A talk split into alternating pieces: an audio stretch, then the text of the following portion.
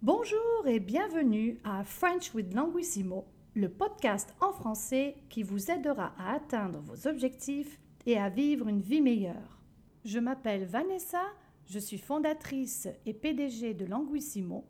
J'ai hâte de partager ces moments avec vous. Vous pouvez m'écrire à french.podcast.languissimo.ca. C'est parti! Aujourd'hui, nous allons couvrir un jour qui est commémoré dans plusieurs pays du Commonwealth. En France, cela s'appelle l'armistice. Au Canada, le jour du souvenir, Remembrance Day en anglais. Des cérémonies se tiennent à la onzième heure du onzième jour du onzième mois de l'année, c'est-à-dire à 11 heures aujourd'hui, le 11 novembre. Le but est de célébrer les hommes et les femmes qui sont tombés au combat pour défendre nos libertés. À Ottawa, capitale nationale du Canada, la cérémonie commémorative sera marquée par l'hymne national, la dernière sonnerie, les deux minutes de silence à 11 heures, l'élégie, le réveil, la lecture des poèmes au chant d'honneur et l'acte du souvenir. Des couronnes de fleurs seront déposées au pied de la tombe du soldat inconnu qui se trouve devant le monument commémoratif de guerre.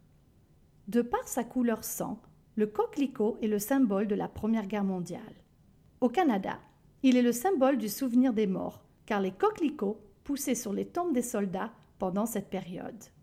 La Légion royale canadienne organise chaque année, quelques semaines avant le 11 novembre, la campagne du coquelicot.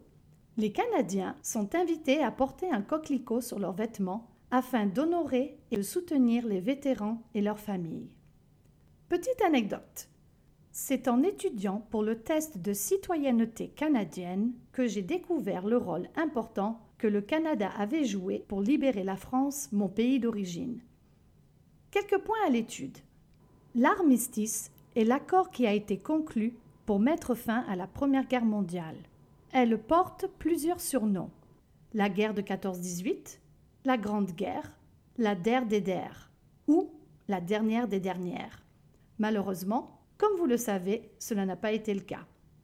Ne confondez pas le mot surnom, nickname en anglais, avec surname, le nom de famille en français. Le souvenir est le nom masculin du verbe se souvenir de. Se tenir, to be held en anglais, est un verbe pronominal synonyme du verbe avoir lieu to take place en anglais. L'hymne national du Canada s'appelle Ô Canada.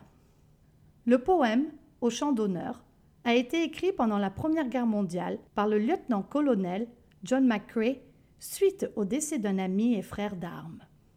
Se trouver est un verbe pronominal synonyme du verbe être. Je me trouve ici est synonyme de je suis ici.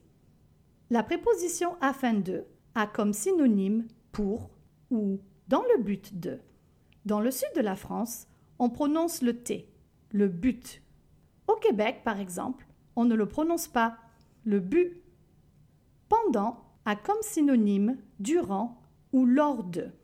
Pendant la Première Guerre mondiale, durant la Première Guerre mondiale, lors de la Première Guerre mondiale.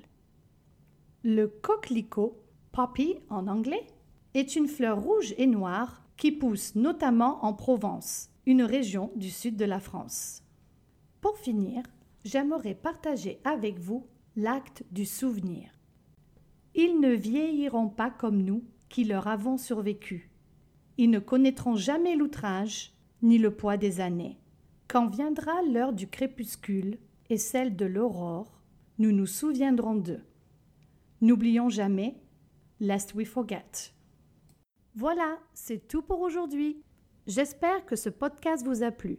C'est avec plaisir que je vous retrouverai pour un autre moment de French with Linguissimo ou sur french.podcast.languissimo.ca french.podcast at linguissimo.ca Alors, prenez soin de vous, profitez et pratiquez. À bientôt!